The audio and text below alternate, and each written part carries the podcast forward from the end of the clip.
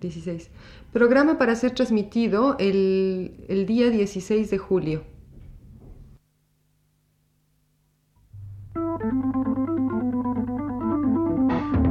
Radio Universidad presenta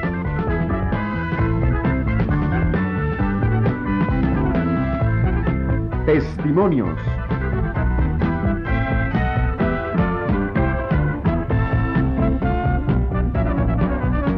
Un programa a cargo de Josefina Solares.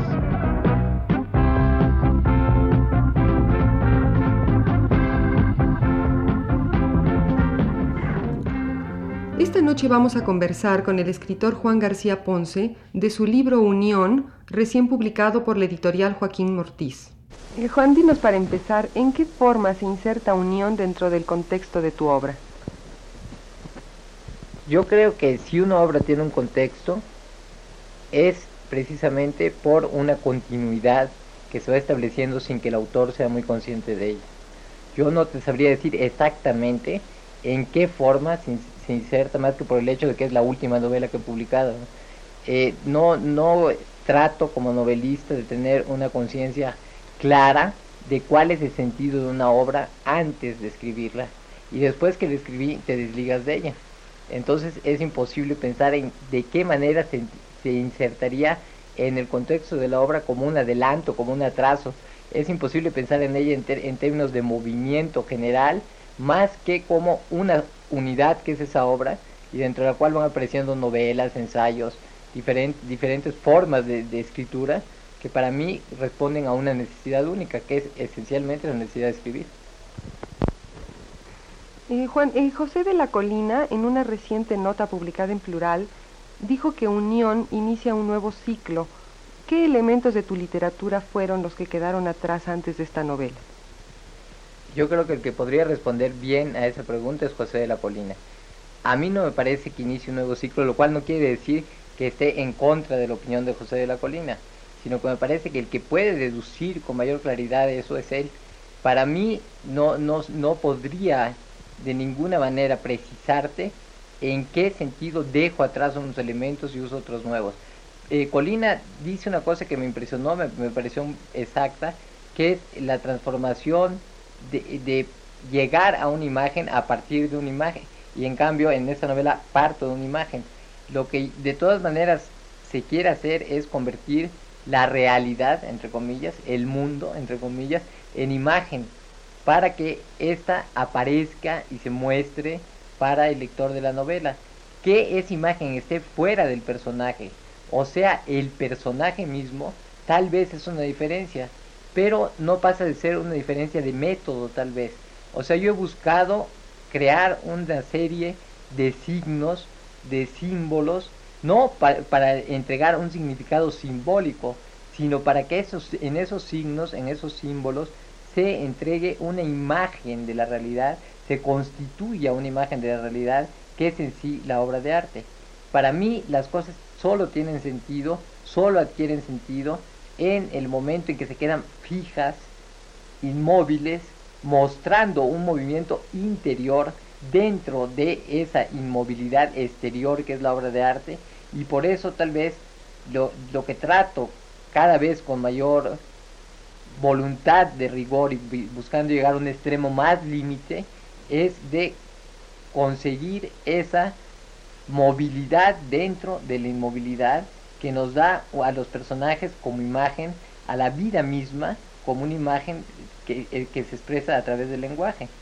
Quizá en, las novelas lo que yo busco después de todo es construir una coherencia para una realidad que carece de centro.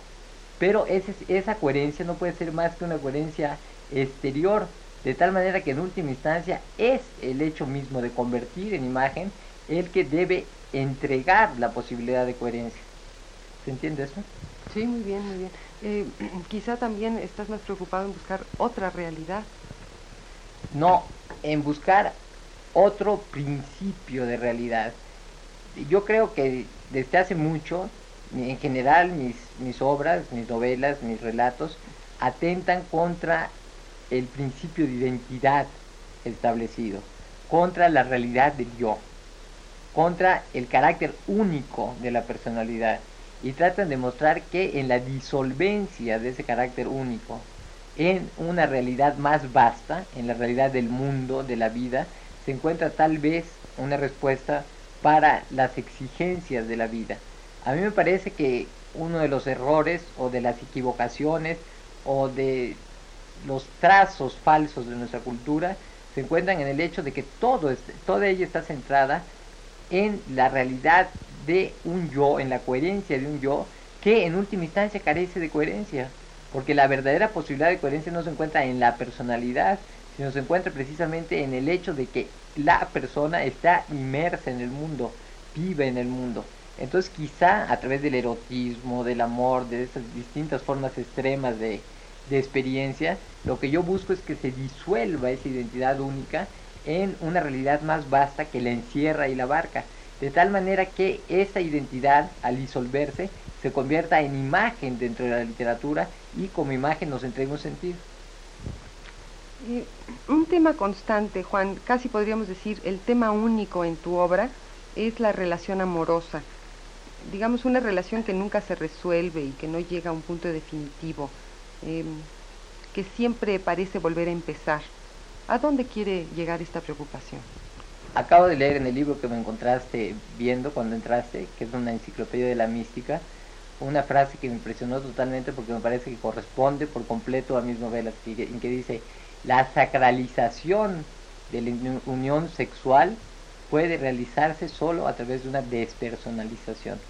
Quizá lo que yo voy buscando es eso de algún modo, es encontrar una realidad del amor que sobrepasa a los amantes, que está antes y después de los amantes y hacia los cuales, hacia la cual los amantes deben dirigirse, solos o separados, pero buscando esa realidad que de alguna manera los sobrepasa. Tal vez después de todo no es más que una nostalgia de centro y he convertido artificialmente a el amor en esa posibilidad de centro, pero precisamente lo significativo del amor es que solo puede darse en el mundo entre personas vivas, entre cuerpos dispuestos a, a lograr que la realidad del cuerpo sobrepase y sea superior a la de la identidad mental que supuestamente lo posee. De tal manera que sea el cuerpo el que, rige, el que da las órdenes, el que rige esa posibilidad de existencia en un mundo que normalmente carece de sentido y puede encontrar no un sentido, sino la expresión del sinsentido en esa entrega de la individualidad personal a una generalidad más vasta, que es en última instancia no la de la vida de cada uno, sino la de la vida en general. Eh, Juan, ¿y no hay en esta concepción algo que quizá podríamos llamar misticismo erótico a lo D.H. Lawrence, por ejemplo? No sé si a lo, D, a D.H. Lawrence, pero Lawrence desde luego es un autor que me importa y desde luego te respondería que definitivamente hay un misticismo erótico. Ahora me pregunto, ¿el misticismo ha sido otra cosa en toda su historia que erotismo? Que erotismo de alguna manera eh, envuelto quizá en algunos místicos en una necesidad de trascendencia, pero en última instancia esa necesidad de trascendencia en la mística más profunda no encuentra expresión como una negación de toda trascendencia, o sea, en última instancia, para la mística, en general, Dios, que es todo, termina siendo nada. Es una existencia en un vacío, es una desintegración, no existe un lenguaje lógico para hablar en términos místicos. Pero precisamente porque no existe un lenguaje lógico, tal vez el único lenguaje que puede acercarse a los términos místicos es el lenguaje del arte.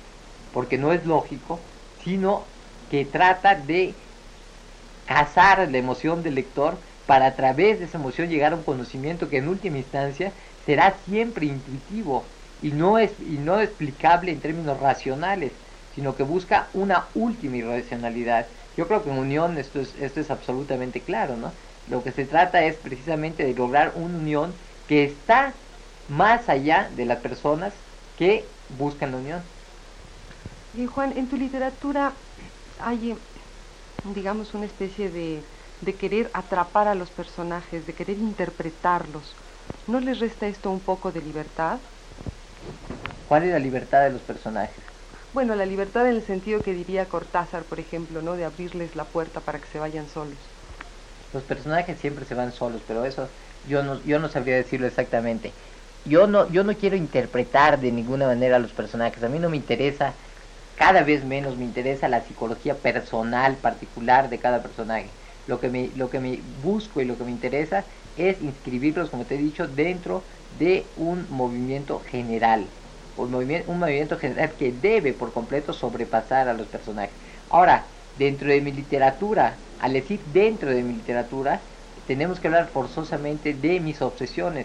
Y mis obsesiones son el producto de una serie de impresiones vitales que al hacer literatura uno trata de recrear, de volver a, experimentar, de fijar, de tal manera que uno puede escribir sobre un personaje, sobre una determinada mujer, sobre una determinada casa, por ejemplo, sobre un determinado árbol, sobre un determinado ambiente, por una necesidad también de retomarlo, de volver a ese espacio particular para inscribirlo en otra dimensión que es la dimensión literaria. Muchas gracias, Juan. Esta noche estuvo con nosotros el escritor Juan García Ponce, quien nos habló de su libro más reciente que se titula Unión. La próxima semana seguiremos platicando con él de su obra. Radio Universidad presentó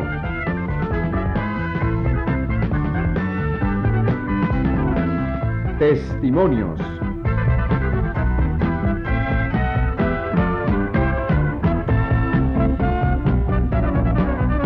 Un programa a cargo de Josefina Solares.